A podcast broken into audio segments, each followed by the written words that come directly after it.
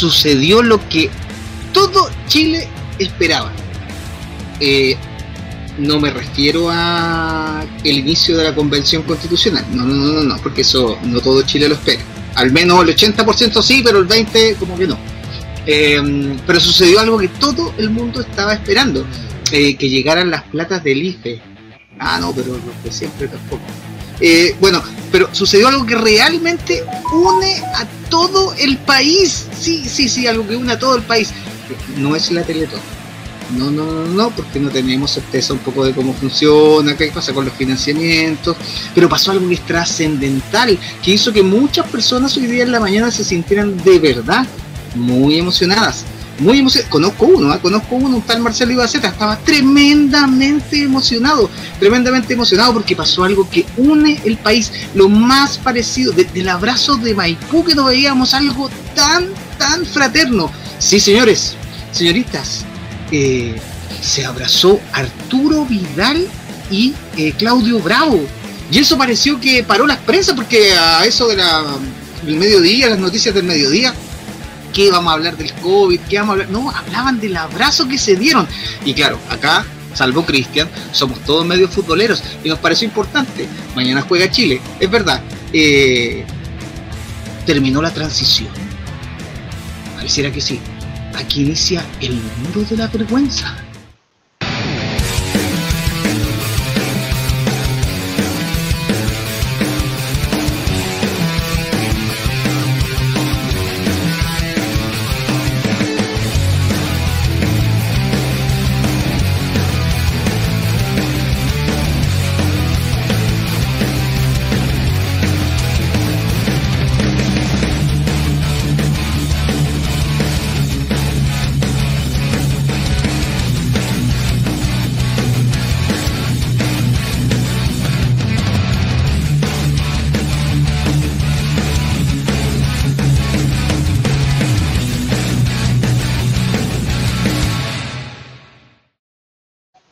Hola, hola jóvenes de Chile, ¿cómo están? Iniciamos un tercer capítulo ya del Muro de la Vergüenza, tercer capítulo, impresionante. Y claro, bueno, nos acompañan los de siempre, los de siempre, los muchachos de siempre, el dueño aquí, el amo y señor, el, el, digamos, el lazarte de, de, esta radio que vendría siendo Cristian Álvarez, ¿cierto?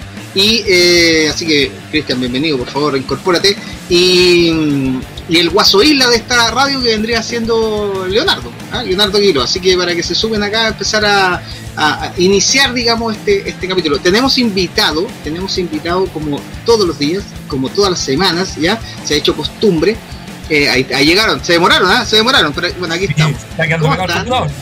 Está un poquito bien, pegado. Bien. Está, este sí. va a ser un capítulo pegado, ¿no? va a ser un capítulo sí. pegado. Oye, eh, oye, ¿y cómo están, chiquillos? Bien, mira, estoy tratando de compartir el link en todos los Facebook, así que ah, conversen, yo por mientras comparto el link. Oye, una duda, ¿por qué, ¿por qué me decís Guaso Isla? No, no, no, no, porque... Yo no, pero, pero, yo no ando mandando audio a las féminas así como... Eh, ¿En serio? Debe ser, debe ser bastante tímida, ¿eh? Debe ser bastante. Yo, no, ah, yo no mando ese tipo de mensajes. Oye, porque Guaso Isla es como, es como el Papa, es como Carlos Boitila en este conflicto que teníamos con la selección. Pues, entonces yo, yo, te estaba dando un, un elemento importante. Oye, bueno, eh, cuando ustedes dos peleen, yo lo voy a hacer abrazarle. Claro, claro sí. Ahí llegó la música, ahí llegó la música, demoró, pero llegó. Bien. Oye, tenemos, tenemos bájale un poco, sí. Oye, tenemos, tenemos invitado el día de hoy, pues, como todas las semanas les comentaba, tenemos invitado. Eh, esto es un espacio comunitario abierto a todo el mundo eh, y usted sabe que si quiere participar tiene que tan solo mandarnos un mensajito, nos ponemos en contacto y usted forma parte aquí para comentar las noticias más eh, trascendentes de la semana, como la que abrió la editorial del día de hoy. ¿Qué dicen ustedes? ¿Comenzamos? ¿Hacemos pasar al tiro a nuestro invitado del día? Eh, ¿Sí? Yo creo que sí. Mira, es que, ya. insisto, dame unos minutitos para poder compartir ah, el link ya, para que la gente se conecte. Ya, perfecto, perfecto. Largo, Cuéntate un chiste, largo. rellena. No, pero ¿para qué, ¿para qué chiste? Leo, por favor. Un rato. No, yo, eh, siguiendo eh, un poco los ritos, porque aunque nos cambiemos de nombre, hay, hay ritos que siguen. Claro. Quiero decir algo respecto a nuestro invitado. ¿ya? Eh, hemos recibido tres retiros del 10%. No. Hay, hay IFE, hay préstamos solidarios. Y gracias a eso, ah, y don Daniel está bien posicionado. Don Daniel gracias está bien. a eso, gracias a eso, después de más de un año de esta radio, al fin tenemos un invitado de calidad. No como el picante que vino el capítulo pasado. Eso sí hay que dejarlo muy claro. El, capítulo pasado la verdad es que dejó bastante que desear el invitado, pero hoy día nos soltamos, soltamos los molacos. Y claro, ah, eh, Cristian aflojó la chequera, así que tenemos al fin un invitado de calidad. Uno bueno, uno bueno. Oye, Leo, ¿tenéis los controles? ¿Tenéis controles? Sí, ¿qué necesitas? Ya, yo por el momento estoy publicando. ¿eh? Dale. Ah, ya para que haga, haga ingresar al invitado una vez que lo presentemos. ahí. Vamos a hacer, ahí está. Ya, ok. Ahí está. Un invitado. ¿Y quién es él? Dirán ustedes. Es, no es ni más ni menos que don Cristian Galdames. Cristian Galdames, profesor de historia, dicen por ahí. Y además, además, tiene una beta de periodista porque tiene un, eh, bueno, como el muro atestigua por ahí, tiene un, particular afición por la hípica y tiene una página ahí que se llama purahípica.cl. ¿Estoy en lo cierto o no estoy en lo cierto? ¿Cómo estás, Hola, buenas noches, chiquillos, ¿cómo están? Y también para el público que está viendo en todo el país, espero que estén muy bien. Eh, les cuento, mira, eh, yo soy dueño de un medio de difusión, eh, información y prensa deportiva de la hípica nacional, que se llama Purahípica.cl, ¿ya? Lleva desde el año 2016, no lo fundé yo, pero sí, obviamente por cosas de la vida, eh, estoy posicionado como director y dueño del medio. Y, desde que desde mi gestión hasta la fecha, hemos como medio independiente deportivo, hemos crecido y hemos eh, acarapado todos los rincones del tour chileno.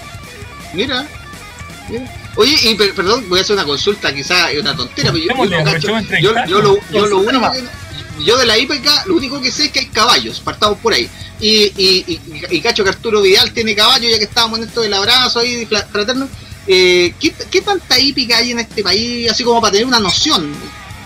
Ya, ¿quiere que le diga la noción? Eh, sí, una cosa la hípica. La hípica es el segundo deporte más popular del país, detrás del, del fútbol. Mira. Ahí quedó el handball, ahí quedó el handball. Oye, ¿y, y, dónde hay, dónde se puede desarrollar así como espacios, lugares, núcleos de desarrollo de la hípica? Eh, la hípica tiene cuatro hipódromos en el país. Está, voy a hacer de ubicación geográfica de norte a sur. Eh, está el Valparaíso Sporting, que está en Villa del Mar. Hay una de mis fotos que están ahí, es la, la primera de arriba. Eh, está el Hipódromo Chile, que son el resto de mis fotos, que está en Independencia. Luego Club Hípico de Santiago, que es el hipódromo más antiguo del país, en este caso desde 1870.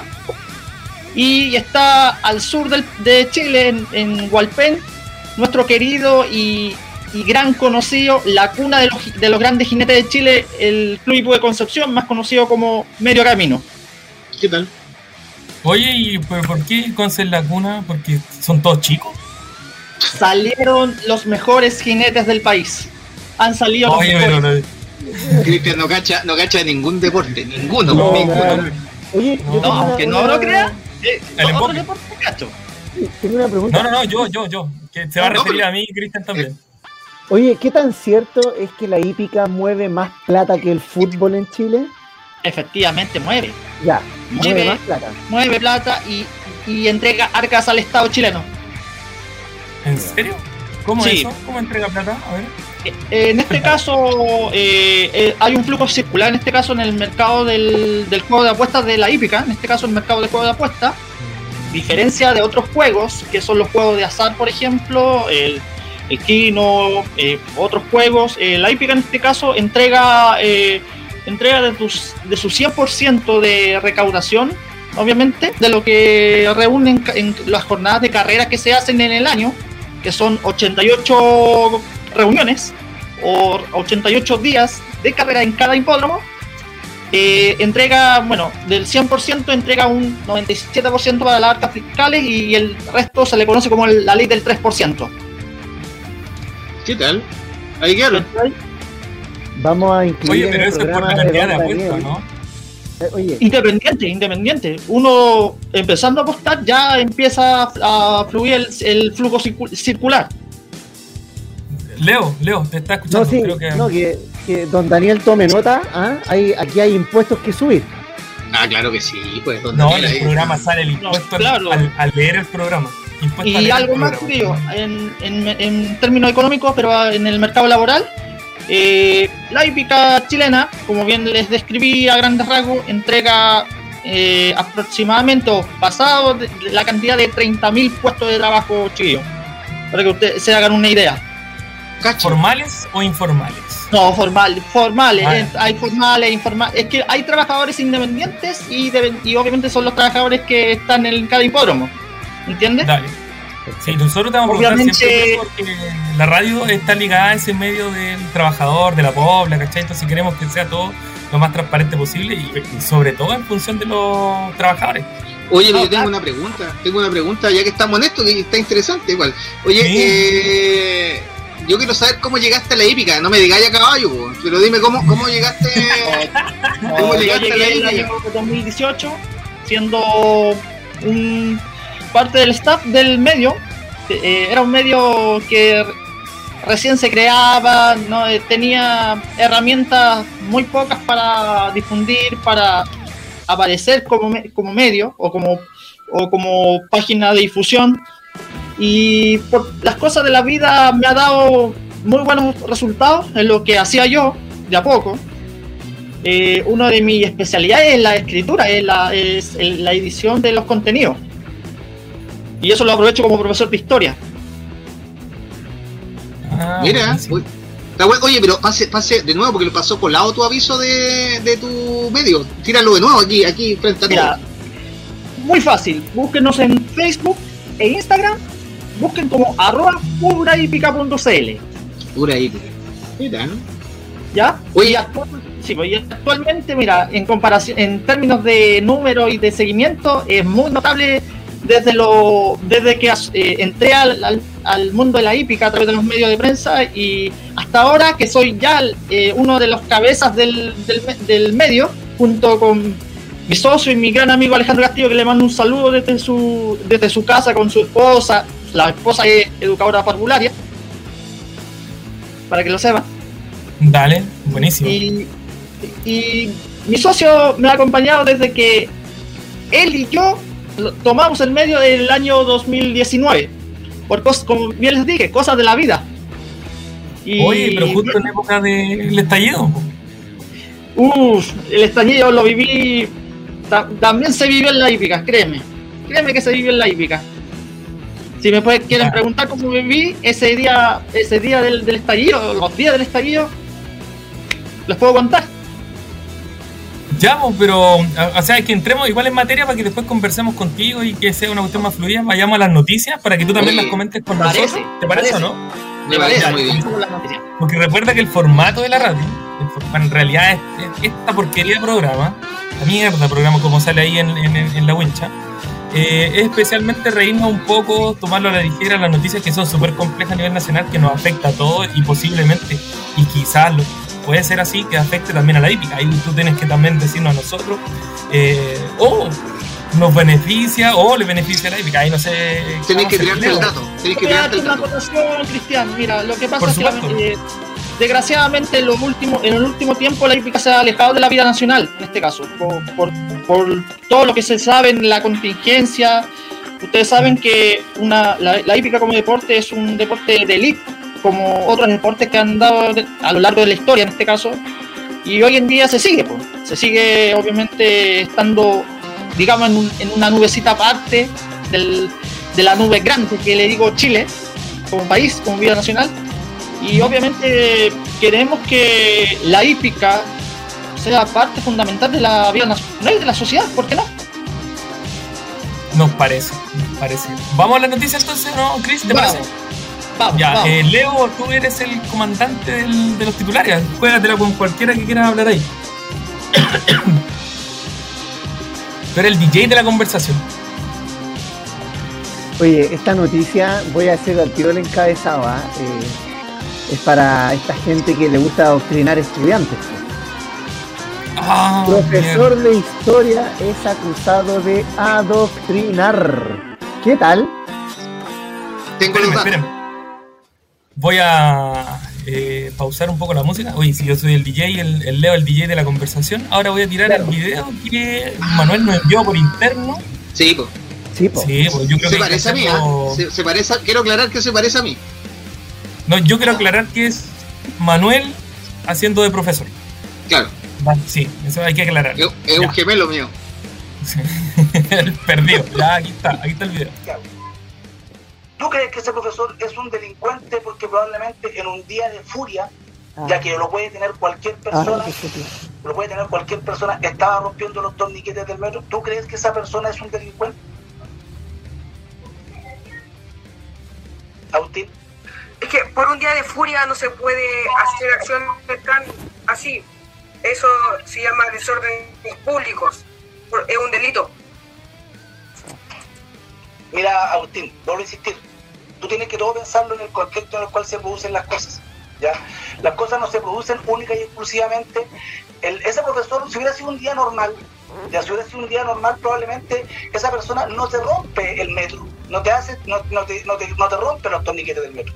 Pero no fue un día normal. El 18 de octubre en Chile no fue un día común y corriente. Ya fue un día de estallido social. Fue un día en el cual se decretó el toque de queda. Al tiempo después, Piñera sacó a los militares a la calle. O sea, yo te puedo mostrar videos de los militares en la calle disparando a la gente. Y eso es una realidad. Ya te puedo mostrar videos de carabineros cargando a gente con productos incendiarios, ya para que sean acusados de terroristas, y eso es una realidad. Ya te puedo mostrar la entrevista de Fabiola Campillay del otro día, que quedó ciega por acción de las policías. Y que ella todos los días cuenta que despierta en la noche y que quiere volver a ver, pero no lo puede hacer. ¿Por qué? Porque quedó ciega por las acciones del Estado, por un atropello a los derechos humanos. ¿Por qué crees tú, Agustín, que Piñera no sale del país? ¿Por qué Piñera ha anunciado tantos viajes fuera del extranjero y no sale de Chile? No sale del país porque en afuera de Chile, fuera de esta frontera, lo están esperando para tomarlo preso. Y lo están esperando para tomarlo preso porque del 18 de octubre en adelante en Chile hubo atropello de los derechos humanos por violencia sistemática desde el Estado hacia las personas. Y esa es una... Oye, que, que, mira, mira, voy a, a, algunos datos. Primero, este señor trabaja en el Liceo Ecuador de Tomé, ¿cierto? Eh, Aníbal Navarrete se llama, colega, profesor de historia. Se difunde en las redes sociales, ¿cierto? Eh, este, este video que acabamos de ver, este registro, que ya, ya es mala leche, ya es mala leche que te difundan la clase. Ya, eso en sí mismo ya es un ejercicio como de mala leche y todo, pero ya te la difunden. Y eh, el muchacho está hablando ahí, el profesor está hablando con respecto a lo que fue el estallido social, las situaciones que se experimentaron. Quizás eh, en, un, en, una conversación bastante franca con los estudiantes, cosa que es lo que básicamente eh, se te pide desde, incluso desde la estructura, ¿no? de los planes y programas, que tú generes espíritu eh, crítico, pensamiento crítico en los muchachos, que los vincules con el contexto, con lo que estás viviendo, ellos viven también, em, y se provoca a partir de esto una denuncia, un oficio, ¿cierto?, que, se levanta a, través de em, ¿cómo se llama esta cosa? El, la superintendencia. La superintendencia, la superintendencia, ¿cierto? Eh, y por lo tanto se desata el debate, ¿no? El debate de si es que efectivamente al detallar los eventos del 18 de octubre, que son y son y van a ser de aquí en adelante eventos históricos, no le guste a, más a alguien o menos a alguien, ya esa historia quedó escrita, va a estar ahí, va, a ser parte de la, de, la, de la estructura histórica de este país y por lo tanto eh, él al comentarlo o hacer juicios de valor eh, junto con los estudiantes, inmediatamente se expone a esta situación. Ahora, ¿dónde está el punto? Es un tema tabú, intocable, es un tema que un profesor no puede desarrollar en el aula, eh, es un tema es un tema que corrompe a la juventud. si vamos a llegar a esos niveles, eh, y, vuelve a llegar Sócrates a este a este mundo, eh, lo vuelven a matar, le vuelven a dar cicuta. ¿ya? Recuerden que a Sócrates lo, eliminan finalmente por corromper a la juventud. Entonces, eh, ¿a, qué niveles estamos llegando de locura donde no hay posibilidad que dentro de un aula un profesor pueda expresarse o desarrollar las habilidades básicas que se están pidiendo, entre ellas pensamiento crítico? ¿Cómo se hace historia? ¿Cómo se analiza la historia si no es a partir de las análisis y los comentarios de las personas? a mí me deja eh.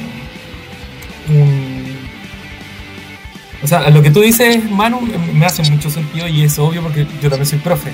Y, lamentablemente estamos en una situación sumamente compleja, el gremio, y aquí eh, el Colegio de Profesores nos ha hecho presente mucho en poner ciertas cosas o poner reglas mucho más ordenadas con el uso eh, tanto de nuestras clases como la exposición de nuestra persona, eh, pensando en que las clases, claro, es para los niños, siempre han sido así, eh, donde tú puedes tener una conversación de política, puedes tener conversaciones de, lo que sea, eh, de moral con ellos cuando ya son más grandes también, eh, donde tú contrapones opiniones, no necesariamente significa que adoctrines, pero el problema está que nos falta el apoderado que le puede caer mal ese profesor porque alguna evaluación tuvo con ese alumno y toma esta posibilidad de que se está transmitiendo en vivo y graba eh, las conversaciones de los profesores o las clases y lo deja en evidencia.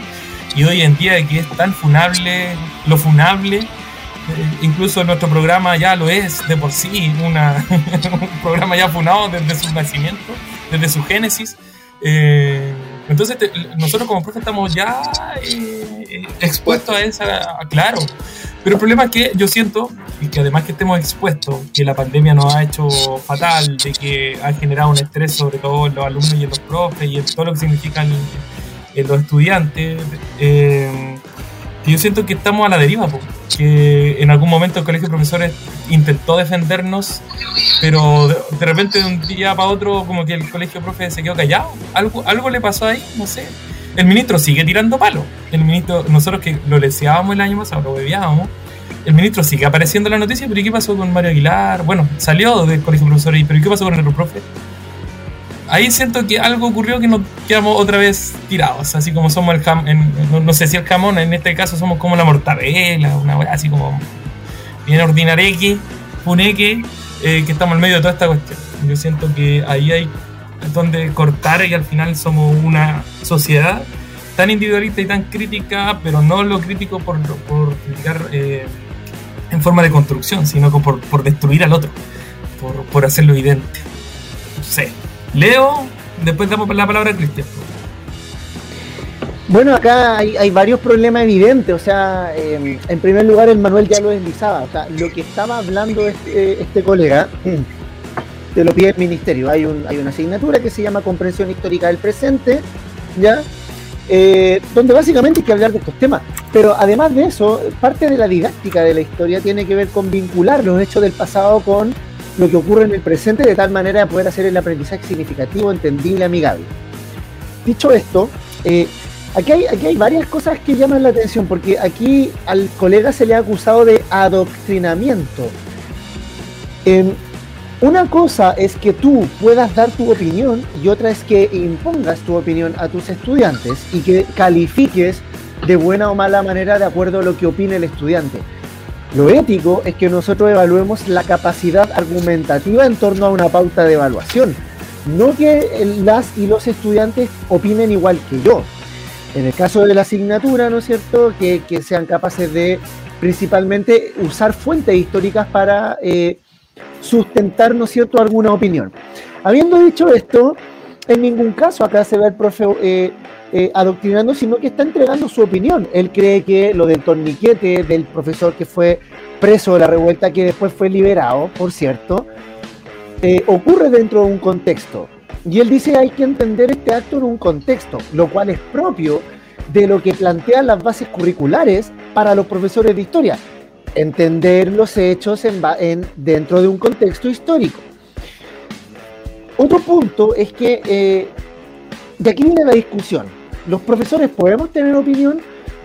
No es una discusión zanjada. A mi juicio, sí, porque si nosotros queremos estudiantes críticos, yo tengo que modelar la capacidad crítica. ¿Ya? Por lo tanto, yo sí puedo tener opinión. Pero además, el pretender que los profesores no tengan opinión también es un acto político y de adoctrinamiento en contra de los docentes. ¿ya? Eh, y eso es política propia de la tecnocracia y del positivismo, que son posturas ideológicas y políticas también. Por lo tanto, el pretender que los profes no tengamos opinión es una postura política adoctrinante. Y es en el fondo modelarle a los estudiantes que tú no puedes tener opinión ¿Se fija? Y eso es lo complicado y perverso del tema. Y por último, si vamos a hablar de adoctrinamiento, ¿por qué desde la superintendencia, desde el ministerio, no se empiezan a cuestionar que a los cabros chicos los tengan parados los lunes a las 8 de la mañana cantando el himno nacional? ¿Por qué no se cuestiona que para el 21 de mayo le hagan una oda a Arturo Prat Chacón? ¿Por qué no se cuestiona que para el 18 de septiembre a los pueblos originarios los folcloricen en estos bailes totalmente eh, eh, que responden a una colonialidad donde se folcloriza a la diferencia? Eso sí que es adoctrinamiento. Eso sí que es adoctrinamiento. No, o sea que bailar cueca no. Pero el imponerte que la cueca es un baile nacional, eso sí es adoctrinamiento. Eso lo dictamina Pinochet. Que el rodeo deporte nacional lo dictamina Pinochet en este proyecto homogeneizante de, la nación. Por lo tanto, eh, si vamos a hablar de adoctrinamiento, ¿por qué no hablamos de esas prácticas también? Te pongo otro ejemplo y le damos la palabra a Cristian, porque eh, eh, tiene que ver exactamente lo que está hablando el Leo, ya que nos gusta o le gusta, en este caso, al diputado UDI, Sergio Bobadilla, hablar de adoctrinamiento, porque él es el que utiliza este concepto, ya entre otras personas, es porque eh, no es adoctrinamiento entonces, por ejemplo, que durante los años 90 no se hablara, y principios del 2000, no se hablara de violación a los derechos humanos en el caso de la dictadura y se hablara de excesos. ¿No es adoctrinamiento eso? ¿O no es adoctrinamiento que no se dijera golpe de Estado y se dijera pronunciamiento militar? Eso realmente eso es, eso es realmente adoctrinamiento, ¿cierto? Porque yo, tú estás poniendo tu visión política por sobre lo hecho y lo estás haciendo para todo el país a través de todos los textos escolares. Entonces, eh, ojo chilenos, ojo chilenos cuando te acusan de adoctrinamiento, porque en el fondo lo que está de fondo detrás de eso es la incomodidad de convivir con la realidad les molesta tanto lo que pasó el 18 de octubre, les es tan vergonzoso y tan destructivo su posición política que no lo pueden validar, no lo pueden considerar como algo que ocurrió, porque y lo tienen que borrar de alguna manera. Pues bien, yo me atrevo a decirlo acá y estoy seguro que el 90% de los profesores de historia no van a borrar esta situación y va a ser educada la generación, esta generación y las que vengan con la verdad con la verdad que exige además la justicia. Cristian. Cristian Caldames, opina. A ver, yo quiero, sí, pues yo quiero partir desde la, desde, lo, desde la prensa hacia el mundo de la educación, en este caso con este tema. Eh, en primer lugar, eh, en el ámbito de la prensa, cuando se difundió, se masificó esta situación tan incómoda profesionalmente, como bien dijeron ustedes, para el colega, el colega de Tomé, eh, el primer punto que veo es, oye, me están, me están, me están viendo, me están vigilando, me están grabando, porque si fuera yo, este colega, yo hubiera denunciado personalmente a la inspección del trabajo o lo que a cualquier entidad que corresponde porque me están eh, me están llevando el trabajo más lo plan, lo preparado lo planificado que yo no puedo dar una opinión profesional mía si no he visto la clase completa de este profesor. ¿Me entiendes? No puedo dar una opinión eh, si, si hay solamente una parte de la clase y que esta parte de la clase, desgraciadamente y, e injustamente, se muestre en, todas las redes sociales y en los medios de comunicación de prensa, que más encima, eh, con un valor agregado de que estos medios son medios elitistas medios que obviamente lo manejan grupos poderosos económicos que hacen a su antojo lo que desean, lo que se le dan la gana. ¿Ya? Desde el, desde el ámbito de la prensa yo bajo al, mundo educativo. Eh, en los zapatos del colega, es decir, no, ¿sabes qué? No, ¿qué, qué está pasando? ¿Qué, ¿Por qué me están, me están violando o vulnerando un derecho tan fundamental que el trabajo de los profesores que están haciendo en su clase online todos los días, levantándose a las, desde las 7 de la mañana y acostándose en muchos de los casos a las 3 de la madrugada, chiquillo, y se lo digo con todo el respeto. Por eso es una de las razones que yo no estoy en el sistema educativo, porque el, el, sistema escolar es asqueroso, asqueroso en todos los sentidos. Y en esta pandemia se reflejó el doble, el triple, hasta el cuádruple de como los de los profes de la vida de los profesores haciendo su trabajo y más encima gente sin pensamiento crítico, sin conocimiento, sin eh, tener una, un indicio, un indicio básico de saber qué es lo que hace el profe básicamente día a día con su alumno. Y se lo digo con todo el respeto.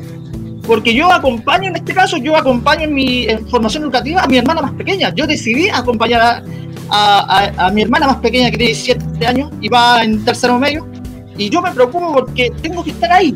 Obviamente es joven, le faltan muchas cosas en el camino de la vida, pero a la vez yo, yo, yo vigilo y veo lo que hace. Por eso yo le tengo un respeto tremendo al, al docente en este caso que está en pandemia.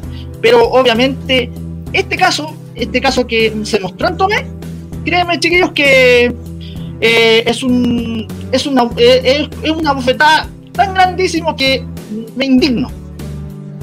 Oye, gracias Chris. Oye, eh, quiero hacer tomar unas palabras que dijiste tú sobre los medios que son elitistas y hacer lo que quieren. Me sentí elitista somos uno de los medios que podemos hacer lo que queramos con lo que en, nuestra opinión tenemos. Ah, me refiero a Canal 3. No, no, te estoy molestando, te estoy molestando, te estoy molestando. Relax, relax. esto es para agarrarnos para el deseo. Esto es para agarrarnos para el deseo. Pero es importante. Más específico a estos medios.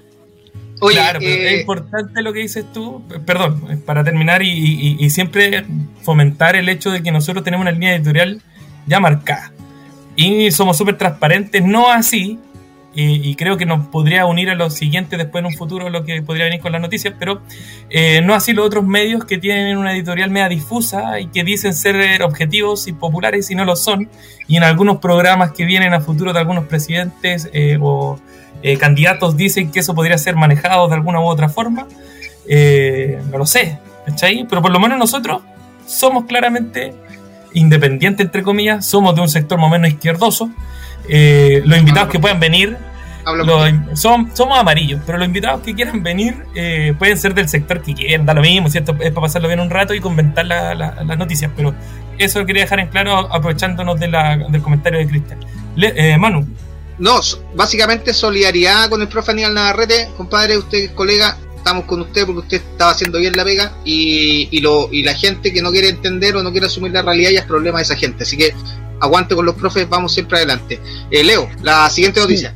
Somos tan plurales que José Antonio Cast, estás invitado, estás invitado.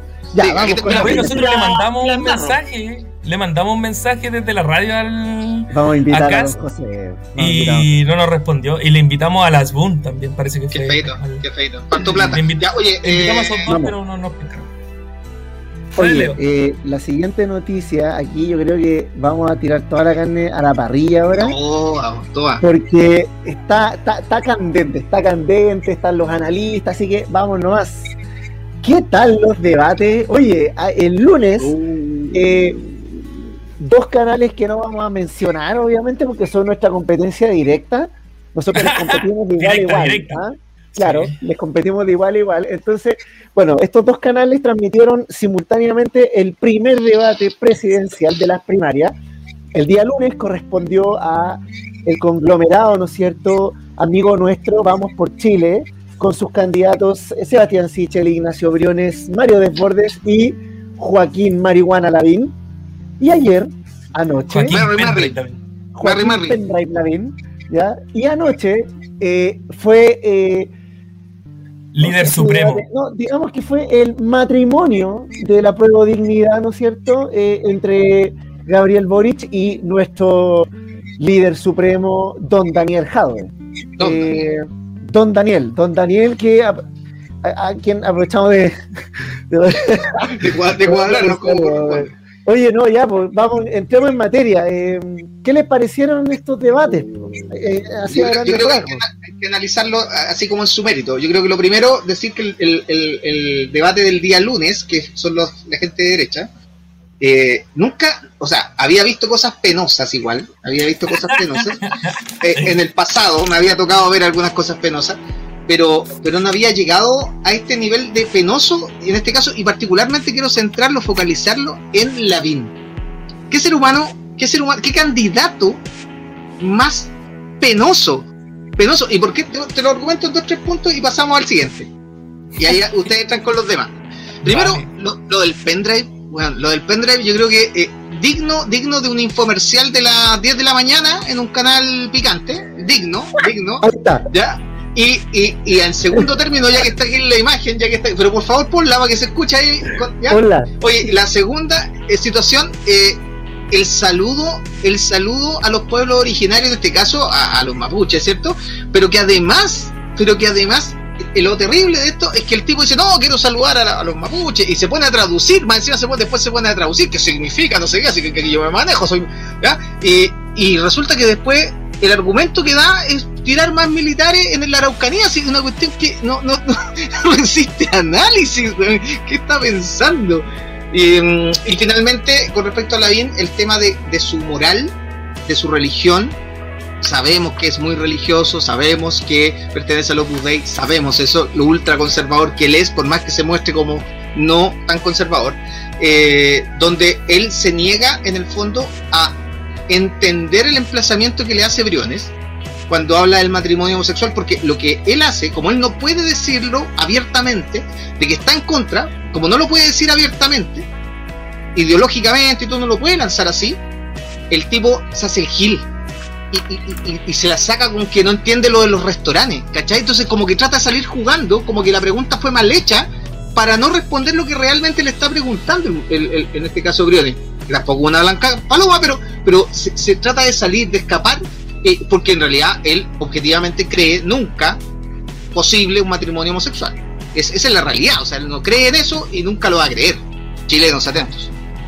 Oye, Chris, ¿qué dices tú? ¿Qué opinas de los debates? No, estos debates. Mira, para serle sincero, el lunes no perdí el tiempo. No los vi. No los vi. ¿Por qué no los veo? ¿Por qué no los veo? Porque desde, desde que empezó la pandemia, el estadio social, yo me divorcié del, televisor, del televisor antiguo que se muestra en los canales. ¿Me entiendes? Con, suerte veo la voz de los que sobran y ustedes, y, muchos programas eh, independientes. ¿Me entiendes? Ese es mi enfoque, mi enfoque, mi focalización que yo trabajo siempre, porque yo no puedo ser independiente, soy independiente en lo que hago en prensa, pero no puedo no puedo pisar la, mi, mi, credibilidad, mi línea de lo que trabajo si yo me, me, puedo depender o me puedo casar con algo que es, no sé, eh, un tal CNN, un tal TVN. No, no, no está. No está en mi, en mi ética, en mi ética de trabajo que hago todos los días. Oye, ¿y el eh, martes? Y el martes, sí, sí, yo, lo, yo vi el martes, el martes lo vi y como bien han dicho, eh, hay similitud de, ideas, de propuestas. Eh, lo que me llamó la. Mira, hay algo que me llamó poderosamente la atención entre los, dos días. Eh, algo particular. No sé si se nota a Mónica Rincón cuando tienen distintos aires con los de Chile Vamos y, y con Hadwe y, y Boric, pero particularmente con Hadwe. Fue evidente, igual que Monserrat Álvarez. Yo no, entiendo, dónde está el periodismo eh, eh, eh, dando su imagen. La, imagen que tiene que dar como una área de la vida nacional que nosotros queremos informar, queremos ver. Y, como bien les dije al principio, yo me divorcié del televisor desde el, año, desde el estallido social. Me divorcié, honestamente, de los canales, obviamente, abiertos. Y es más, Perdón, una, cosita, una, cosita más. Eh, eh, en este caso, cuando veo, eh, o mejor dicho, vi esta mañana a la vicerrectora de extensión de la Universidad de Chile, la, si no me equivoco, Loren, Loren Lozana, en este caso, voy a confundir el apellido un poquito, que es Premio Nacional de Periodismo el año 2007 y está dando cátedra en, la carrera de periodismo de la Universidad de Chile. Lo, dijo muy claramente hoy día en la voz de los que sobra que, eh, que la libertad de expresión es, es, es muy disfrazada, es muy farsa de todo lo que está dando. ¿Por, qué eso? Por lo mismo, por lo mismo que mencionó Manuel, que desde, desde, el, desde, desde el régimen militar en este caso ha impuesto muchas cosas que obviamente favorece a ciertos grupos y a otros eh, desafortunadamente ni fu ni fa. No sé si se logra entender esa idea. Absolutamente. El resto, está en la radio del muro. Sí.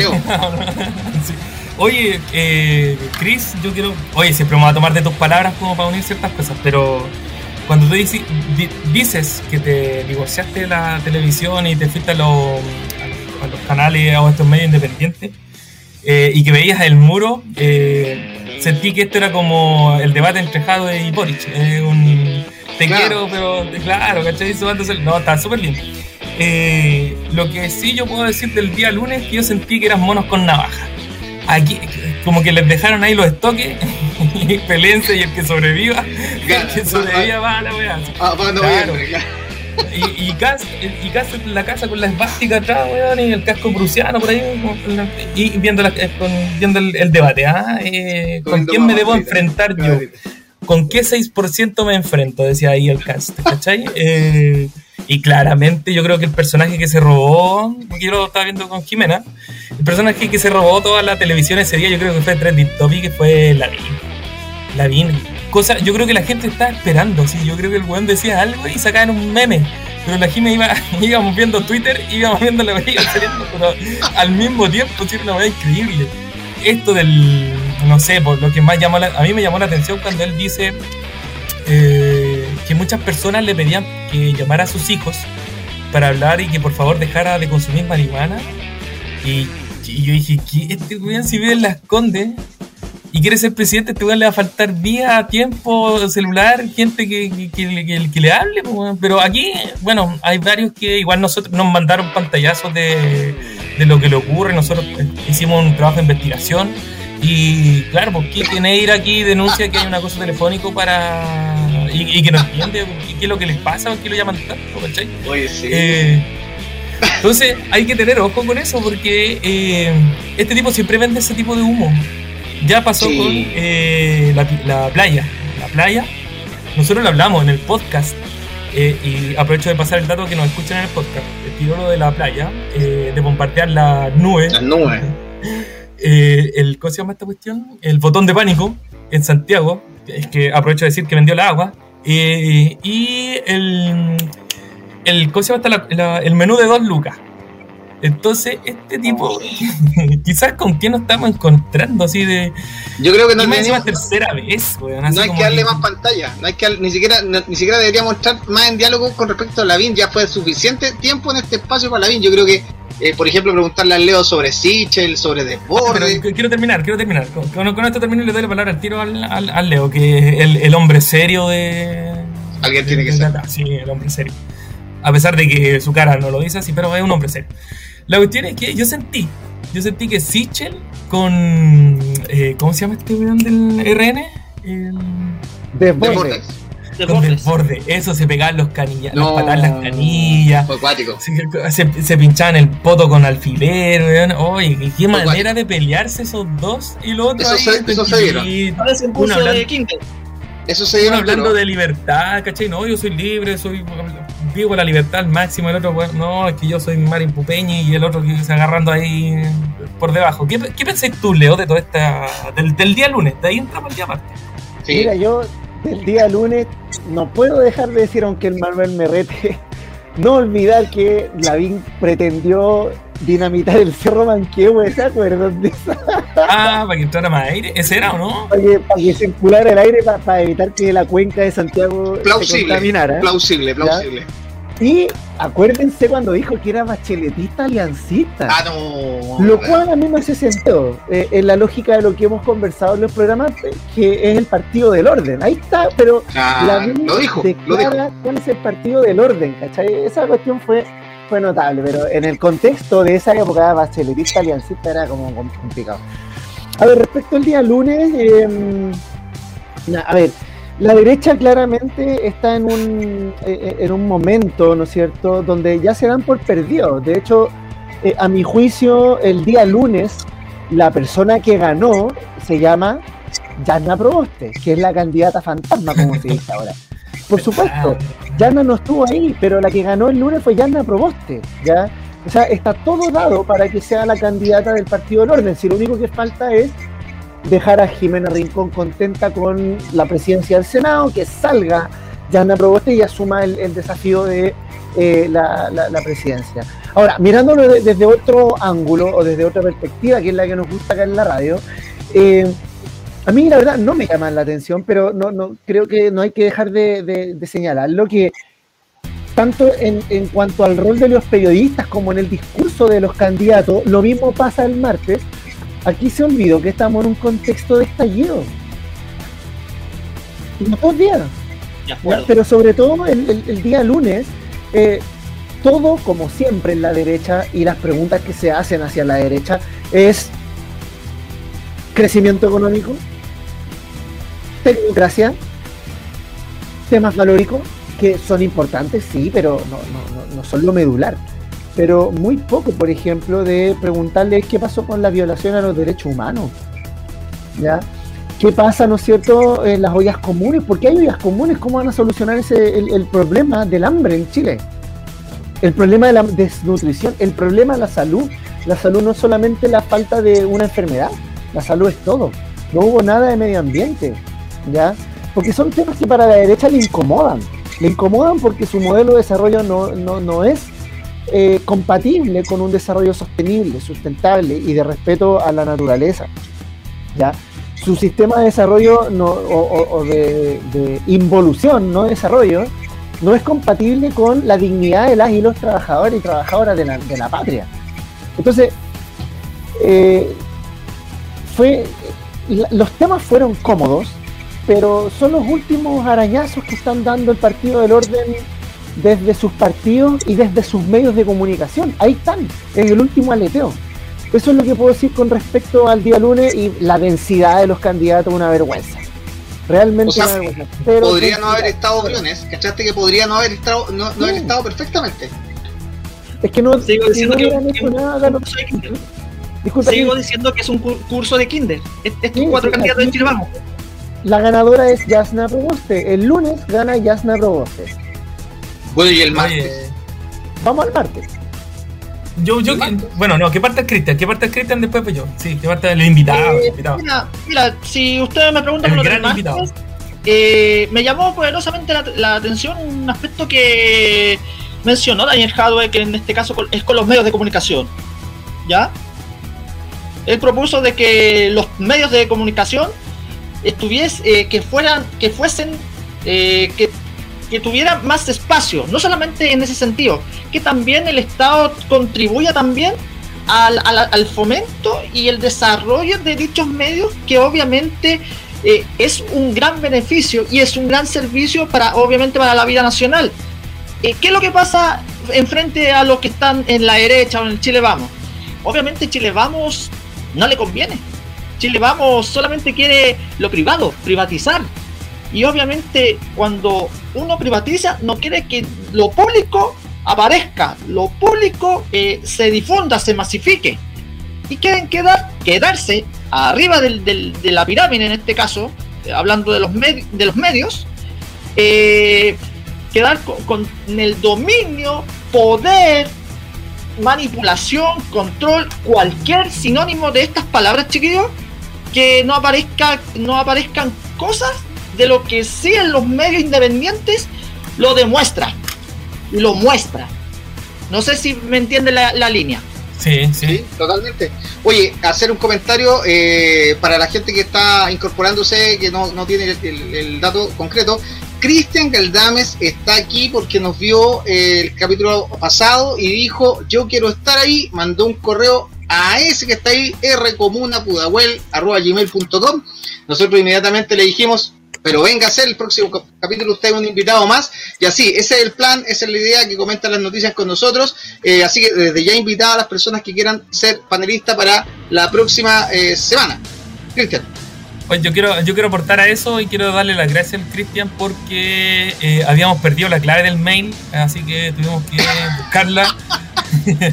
y cuando la encontramos nos dimos cuenta que estaba el correo. No, estaba ahí lo del Cristian. Oye, bien, eh, pasar el aviso de que nos vean en el Facebook y que escuchen nuestro eh, nuestro programa en Spotify, que ya este sería ya la como la cuarta temporada de los distintos programas que hemos hecho. Así que bienvenidos son para participar tanto acá como en algún otro programa en algún futuro. Así que sigamos con la. Sí, te, iba a preguntar, te, iba a, preguntar, Care Malo, a ti, a ti, que tú que tenías aquí la estrella aquí, aquí en la frente, a ti, te voy a preguntar, ¿qué te pareció el día Marte? ¿Quién ganó para ti el debate? Hoy está complicado. O sea, mira, esto, fuera del. Eh, yo soy. No, sé si decir, pero yo soy militante del pero del Partido del Orden, ¿no? del Partido eh, Liberal, Blanco Del Partido Liberal, de, Briones. Eh, la cuestión es que es súper complejo, es súper complejo en ese sentido el análisis porque siento que no hubo siento yo que no hubo ni, ganador ni perdedor el día martes, sino que fue un, acompañamiento en conjunto.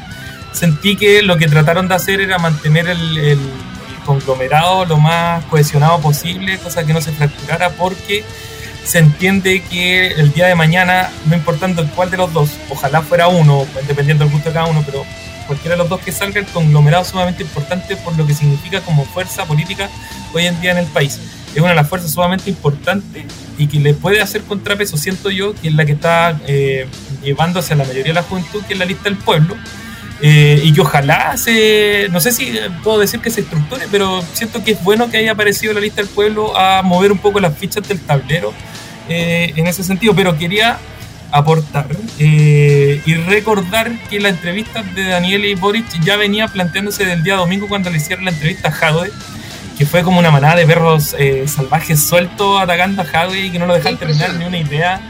Eh, no alcanzaba a terminar una idea cuando ya venían con la pregunta y esa pregunta más encima era rebatida y después salió una cuestión, una polémica gigante sobre las 36 horas, que en Alemania no hay 41, que hay 36, que hay en otro lado en algunas ramas 28 y, a quién le hacemos caso y, y uno busca en internet y aparecen las dos cifras y en ninguno de internet aparece el ministro diciendo cuáles son, sino que aparecen distintos medios diciendo cuál una de las dos opciones que estaban planteando ahí. Eh, en función de eso, yo pensé que el día martes iba a pasar algo similar pensando en la Álvarez, se me olvidó el nombre. Mi, mi prima.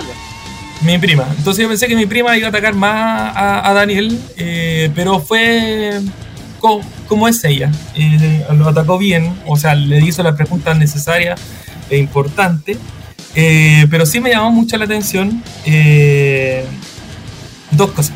Eh, yo creo que una de las más importantes. Yo esperé todo momento la pregunta de Venezuela. La estaba esperando, así como que ya, aquí, aquí viene. Este le pregunta de Venezuela y no lo preguntaron nada. Pues, y adivinen quién lo preguntó. claro, no se mojaron el potito y mandaron a una persona que estaba fuera del canal en esto. ¿Quién lo en Venezuela, de hecho estaba en Venezuela que pregunte esta ciudadanía, ¿cachai? Así como, y solo tres, yo creo que hay un millón de pavos tratando, incluido, nosotros, tratando de opinar y preguntar. Y al final salió solamente Venezuela, ¿cachai? Ah, esta es la pregunta insidiosa, buscándole el, desde qué lado está o de qué posición. Eh, y lo otro que me llamó mucho la atención y que quizá es donde se agarra mucho la derecha eh, es en el manejo económico del país. Y ya le preguntan eh, por el crecimiento, cómo lo va a hacer si su programa se basa en un gasto público hace el doble de lo que está, entre comillas, lo que no ha hecho nada este, este gobierno, pero un gasto público bastante alto y él dice y se defiende con los impuestos, por eso molestamos al principio, con el impuesto al impuesto más el impuesto a, a, leer su impuesto eh, y eh, él dice que se tendría que endeudar y ahí cuando él dice que se tiene que endeudar para poder pagar parte del inicio del programa, porque una vez que se endeuda empieza a construir todo lo que se necesita y en función de eso después puede ir pagando lo anterior, listo. Con eso se le fueron, pero todo encima. Y ahí ya no, sé qué, más decirlo. Sentí que ahí ya se aprovecharon de esa cuña, igual que como las 36 horas, y pa, atacar. Y lo otro que me llamó la atención, y con esto termino, es que Boric sentí en ese. Eh, en todo momento que, y lo hablamos nosotros por WhatsApp también, de que a él le preguntaban en función del programa de Daniel y él tenía que ir respondiendo constantemente en función de lo que él otro había propuesto y así mismo le han hecho a todo el mundo. Yo creo que igual fue una buena jugada que Daniel haya puesto el programa antes que todo, pero igual para un candidato, para un candidato que se embelleció, que se puso viejo ese día, se puso ojera, se puso arruga, se puso el Boric para aparentar un, cargo importante. Eh, al final igual lo, trataron así como el, llavero de dejado en ese sentido, así como que me llamó la atención y me dio lata. Pero eso, lo, único, que le lo único que le faltó a Jadwe, eh, digo a Boric en este caso, es tener las uñas negras. en términos estéticos. claro. Oye, pero no, no creen usted, o sea, yo igual depende un poco del prisma con que se mire, pero hubo mucha gente, mucha gente que consideró que en la pasada del martes quien sale fortalecido es Boric. Hay mucha gente, yo, me, tocó escuchar mucha gente, leer mucha gente que consideró que nadie dijo que Hadwe no fuese sólido, aclaro, ¿ya? Don Daniel, no, voy a pensar eso de allá desde, desde Recoleta, pero eh, mucha, mucha gente consideró que Boric no, no lo hizo mal y de hecho en algunos, en algunos puntos salió jugando bastante bien, fíjate. Entonces, eh, me da la impresión que, que, que de alguna manera Boric ha ido construyendo muy contracorriente, porque básicamente le ha tocado asumir esta responsabilidad. Yo creo que no lo tenía eh, dentro de su lista de prioridades, no estaba esta. Eh, muy a contracorriente ha tenido que construir un personaje capaz de, asumir la presidencia de un país. Y, creo que dentro de todo, si bien es cierto, hace, hacen buen partner, se respetaron harto, harto, ayer, se respetaron harto, pero hubo un par de momentos donde se, se sintió el tironeo con respecto al acuerdo con respecto al acuerdo se sintió que hoy, ahí la cosa no está tan, tan conversada, digamos. Eh, además fueron insidiosos los periodistas, fueron insidiosos, tratar de buscarle el odio y todo el cuento. Ellos no, cayeron, no picaron tanto, pero sí marcaron algunas diferencias que, ojo, quizás ahora no son tan relevantes, pero, pero en virtud de aquí a unos meses más se podrían ir acrecentando. Yo siento que no, es que está, todo resuelto ahí en, ese punto. ¿ah? Así que eh, Guatón Boris no salió tan mal parado, encuentro yo. Solo diré eso de Boric. Ah. Sí, Oye, pero Don Daniel lo, apoyó. Don Daniel lo apoyó igual. Sí, pero no, o sea, es que yo sentí que no se mojaba. Yo sentí que no se mojaba en situaciones que eran importantes y eh, siendo un conglomerado donde se supone que apoya la movilización y todo, había cuestiones que se había equivocado antiguamente y ahora como que trató de, de, de desligarse. Como que Daniel lo dijo, yo no, ¿cachai? Como que yo voy a ser más moderado. Yo siento que la situación. Tiene que captar ese voto. Tiene que captar ese voto. Sí, pues no, sí está bien, sí está bien, es lo que te estoy diciendo. Por eso yo encuentro que dentro de lo que está bien para él políticamente, tratar de captar, capitalizar, eh, como el otro ya tiene una estructura de, campaña, o sea, ya, está listo. Este es un weón que falta que salga con Arte atrás y el, y el, tanque soviético. Eh, en cambio, el otro no. ¿Cachai? El otro va en su bicicletita, va como casi como con briones, ahí van los dos weones. Pero ese es un análisis que hago yo, pero irrelevante en este, en este programa. Que no, le, que no le da mucho futuro al conglomerado si tenía ese análisis, ¿eh? No, pero yo creo que sí, yo creo que sí, yo creo que sí. Pero va a depender ahora de, lo que venga a continuación en los siguientes debates. ¿Y tú, Leo? Los programas son similares. Leo, sí, Leo. El hombre serio del canal. El hombre serio aquí del lote. Mira, el, el, el, debate de ayer, eh, sí, porque siempre se dice, ¿quién fue el gran ganador? El gran ganador es, la coalición a y, y, y, por favor, vamos al, vamos al, corto plazo. Eh, ayer, ayer, aunque el Manuel me pregunte quién es, ayer debería haber estado Paula Narváez en el debate. No olvidemos eso y, la chacota que fue esa noche de la inscripción de las candidaturas. ¿ya? Eso como primer punto.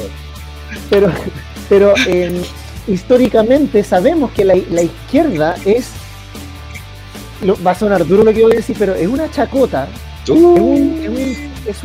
Es, una incapacidad de ponerse de acuerdo porque aquí en la izquierda viene toda esta lucha de ego de quién es más de izquierda que el otro. ¿Ya? Y ese es el problema.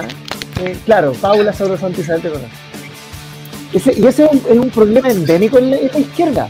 Pero pareciera ser, pareciera ser que estas cúpulas, muy odiadas por las bases, que ayer estuvieron presentes por el lado del Frente Amplio, estaba Giorgio, estaba, estaba el, mismo Boris, Lorena Fríe, y por el otro lado, don Daniel llega con Camila Vallejo. estas cúpulas muy odiadas por la base, y me consta, ¿ya? que, y, ojo, son, vienen siendo odiadas desde la época del movimiento estudiantil del 2011 o 2012. ¿ya? Dan esta señal de orden, nos quieren mostrar orden. Porque lo que pasó en el episodio Paula Narváez e históricamente, la izquierda sigue un desorden. Aquí vamos a hablar de la época de la Unidad Popular, la lucha contra la dictadura. Por algo habían dos coaliciones básicamente en la dictadura, el Movimiento Democrático Popular y la Alianza Democrática. Entonces, históricamente la izquierda ha ido dividida y ahora pareciera ser que eh, están mostrando orden. ¿ya? Ahora, eso estratégicamente, desde la óptica de la casta política, es una muy buena jugada. Pero, y aquí viene el pero, eh, y, lo dije recién con el debate del lunes, ayer también se le olvidó que estamos en un estallido. Y la mayoría de la conversación giró en torno a cómo se administra eh, el Estado, cómo se aplica la nueva constitución, cómo se aplican las nuevas leyes. Y eso justamente al pueblo movilizado es lo que no le interesa escuchar. Eso es lo que no quiere escuchar la gente. A la gente no le importan las vicisitudes, ¿no es cierto?, de cómo se maneja el Estado y el gobierno y crecimiento económico. Lo que la gente está pidiendo es mayor participación política. Entonces ellos asumen el rol de futuros representantes y se olvidan, ¿no es cierto?, de que de, todo lo que se ha, de, todo lo que se ha hablado desde la ciudadanía, basta de democracia representativa y eso es lo que estos candidatos tampoco están sabiendo leer. Yo creo que sería positivo que ojalá la lista del pueblo tiene un candidato, uh, porque, creo, porque creo que eh, eh, tensiona, tensiona todo. Boric, Jadwe tienen que dialogar más con la ciudadanía, menos con el centro y nada con la derecha. Ayer Boric lo deslizó. Yo voy a llegar a acuerdos con quien sea necesario. Y no me extraña, el 15 de noviembre estuvo ahí, mientras en Lorimida baleaban y gaseaban a la gente que se estaba movilizando y en muchas poblaciones ese mismo 15 de noviembre. Yo le estaba sentado firmando el acuerdo que el pueblo no firmó.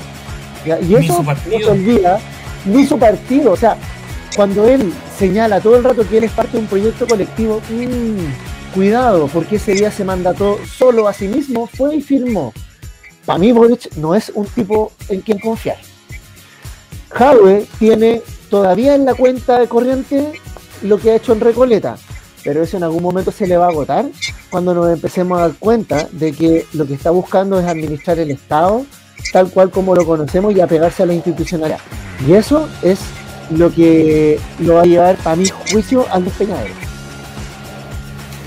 Um, no sé, cerramos el tema, ya estamos completando. Leo, tírate el otro, porque quiero dar unos datos, que es algo importante como para dejarla ahí y quede picando, lo comenten, si lo pueden comentar en, Facebook o, o, entre ustedes en la casa, porque el otro día Manuel igual dijo algo súper cierto con el último tema que tuvimos al final de la vez anterior y donde quedaron conversando la gente y quedaron con, con las ganas de seguir participando. Y, que volvemos a hacer el, hecho de que participen con nosotros, escríbanos a la radio para que participen acá en, el programa. Expulsión igual inversión, este es una cuestión que apareció en, uno de los no el titular tal cual como este, sino que lo que pasa es que apareció el titular del contrato millonario de Sky con el Ministerio del Interior por las expulsiones de extranjeros. No te Entonces, brutal. ¿cachai? Entonces quiero, quiero dejar los datos y después vamos a cerrar porque ya es muy tarde. Pero bueno, mira, dice, tengo mi agendita, todo anotado. Eh, el 7 de junio, Crónica Digital habla de las expulsiones que el 2019 se expulsaron a, a 8.000 personas y entre el, entre el 2018 y el 2020 18.000 personas. Esto solamente para ir dando datos de lo que puede, va a ir ocurriendo después. Después, eh, el mostrador en mayo de este año dice, hace un mes, que fue en abril, Chile pretende expulsar a 1.500 en 15 vuelos distintos. Todavía no, aparece Sky en la mira. Pero el 7 de junio, la Corte Suprema, por medio de un recurso presentado por Servicio de Justicia Migratoria, oh, perdón, Jesuita Migratoria, junto a la ONU y otras instituciones más, eh, lograron eh, detener la expulsión de, los extranjeros, diciendo que se vulneró derechos constitucionales, eh, por principalmente desde, la visión de la familia que tiene, el, concepto de familia que tiene la constitución, dice que no se pueden separar. Por lo tanto, como había ciertas personas que estaban acá viviendo, ellos ah, cuando venían a recibir, oh, perdón, venían ilegales a participar de la familia, eh, no se le podía separar, por lo tanto tenía que quedarse acá en Chile. Pero eh, el 23, hoy día mismo me parece que fue, eh, The Time, La Tercera y muchos medios más, dicen el Ministerio del Interior contrató por 1.500 millones de pesos a Sky para que, donde tengo la otra parte de la noticia? Ah, para que pudiera hacer 180, perdón, 15 vuelos con 180 pasajeros con cual cada pasajero va a ser pagado con 555.555, valga hartos 5, eh, por cada uno de los pasajeros, siendo un total de 1.500 millones y a la fecha lleva 108 inmigrantes expulsados ilegalmente, pero sobre todo a pesar de que los derechos internacionales hablan del el derecho de migrar. poder a migrar, e ir a otro país, eh, ¿qué ocurre? Que Sky hace un negocio con el, con el ministro de Interior y el dueño de Sky fue o es, y de los grandes accionistas, Polman. Polman de los mismos familiares de Cencosud, de los mismos que el gobierno compró las cajitas de 50, 70 lucas, que en realidad valían como 10, y la dejo picando. Viejo, el día que la caca sea un negocio, compadre, nos van a expropiar el poto. Así de sencillo, así, así, así de sencillo, así de sencillo, viejo. No, paren el escándalo. Oye, con esa noticia, bueno, con esos datos terminamos, lo dejamos ahí, perdón, el el, programa de hoy, pero eh, quiero dar las gracias al Manu, al Leo. Vamos a hacer las palabras al cierre, Chris. Eh, nosotros vamos a, vamos a empezar y tú vas a terminar y vas a decir la música que vamos a dejar, que es la que tú propusiste para el cierre del programa. ¿Te parece? Yo parto, después ahí se deciden, se tiran al cachipún ustedes. Pues yo quiero primero dar las gracias a Chris y a las personas que nos vieron, que nuestra sintonía cada vez crece del Congo, creo que por fin el Estado eh, del Congo le está regalando celulares e internet a estas personas para que nos puedan visualizar. Eh, y decirles que esperamos que los sintonicen y que vean el Facebook y Spotify y que participen con nosotros. Espero que haya sido un programa agradable con las noticias que nosotros tomamos como partes principales de la semana. Eso, nos vemos el próximo miércoles según mi visión. Palabras al cierre, cabros. Leonardo Parta. Ya, eh, no, yo agradecer nuevamente, uno aquí lo pasa bien, un rato de distensión, conversar con usted, agradecer que eh, a, las ayudas que han llegado, de que gracias a eso por fin hoy día pudimos tener un, invitado de calidad, agradecerte Cris por venir, darte el tiempo eh, de, de, conversar en este humilde espacio y la idea es, como decíamos, o sea, hacer pedagogía también de lo que está ocurriendo de abrir una ventanita en la mente de las personas para que puedan mirar las cosas que están pasando. Ojalá brindar otro punto de vista y que la persona se quede pensando algo y lo cuestione. Con que una persona lo haga, nos damos por pagados. Sabemos que en el Congo tenemos nuestra fanaticada, ¿no es cierto? Nuestra hinchada, que nos escuchan desde allá, así que también abrazos para ellos y ella. Eh, y nada, pues agradecido e invitar a la gente, escríbanos en el correo. Chris nos escribió y aquí está. Así que José Antonio Cast, eh, Rojo Edward, Tere Marinovic están cordialmente invitados a nuestro programa. Un abrazo, cabros. Un abrazo, cabros. Nos vemos el próximo miércoles. Manu, te toca. Oye, sí. Eh, si decir la verdad es adoctrinar, adoctrinemos. Y, y, por otra parte, mañana recordar que, bueno, a los que Cristian va a estar muy interesado en esto, pero a los que nos gusta el fútbol, mañana juega Chile Chile con eh, Paraguay, lindo partido para ver en la tarde, ¿cierto? Por ahí por las 8 de la noche más o menos. Así que des un tiempo, relájese de todo este estrés dando vuelta, eh, libere su cerebro un ratito y vea el fútbol que, es bonito. Además que Arturo Vidal es de la hípica, ¿no? Es de la hípica. Eh, eso, quiero aclararte, eso quiero aclararte. Arturo Vidal es, es propietario de caballos y criador de fina sangre de carrera. ¿Qué tal? tiene, una estancia de crianza en San Clemente. Mira. Palabra de cierre, pues, Chris. Aprovecha.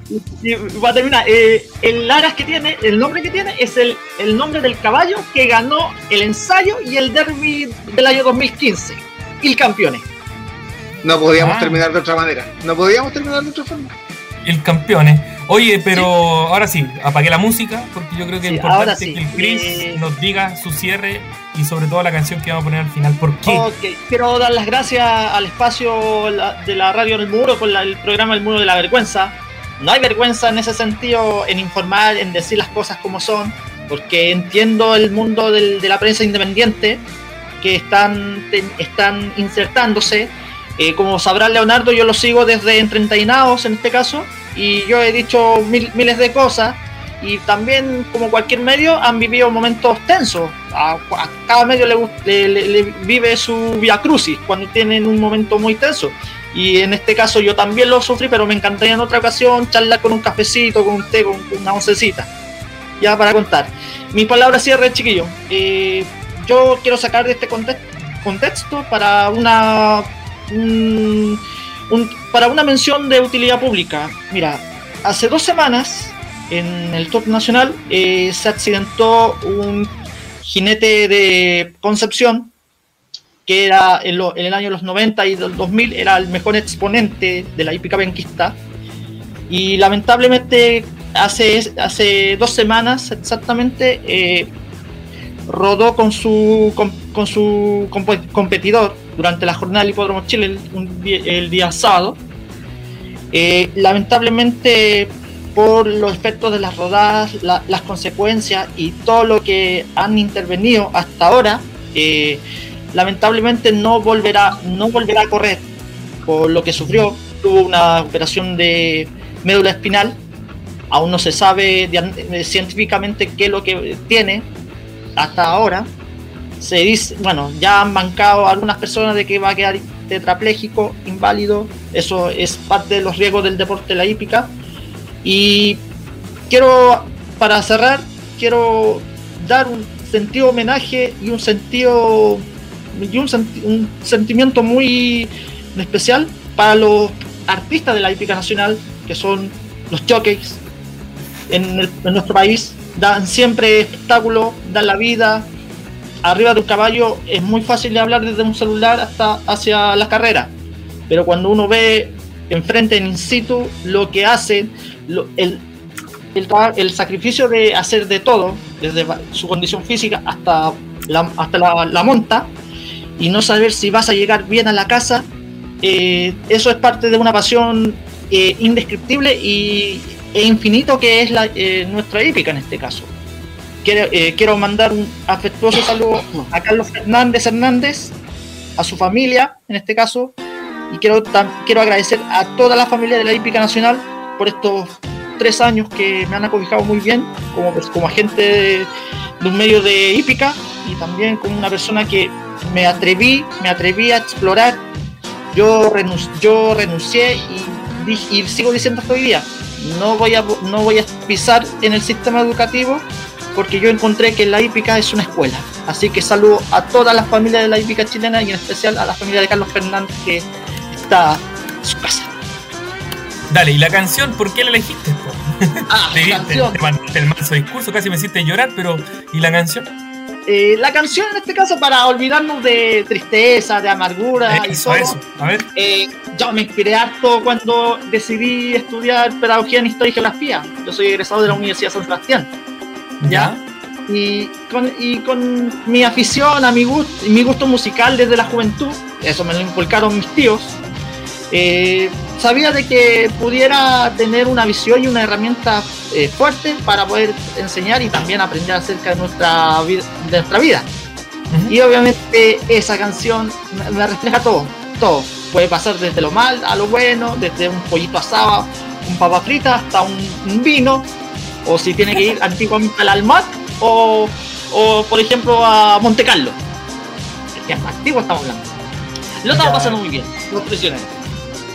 Chao chiquillos, chao Chris, te pasaste, nos vemos. Las opiniones vertidas son de exclusiva responsabilidad de quienes las emiten. sí, ya, chao. chao, chao.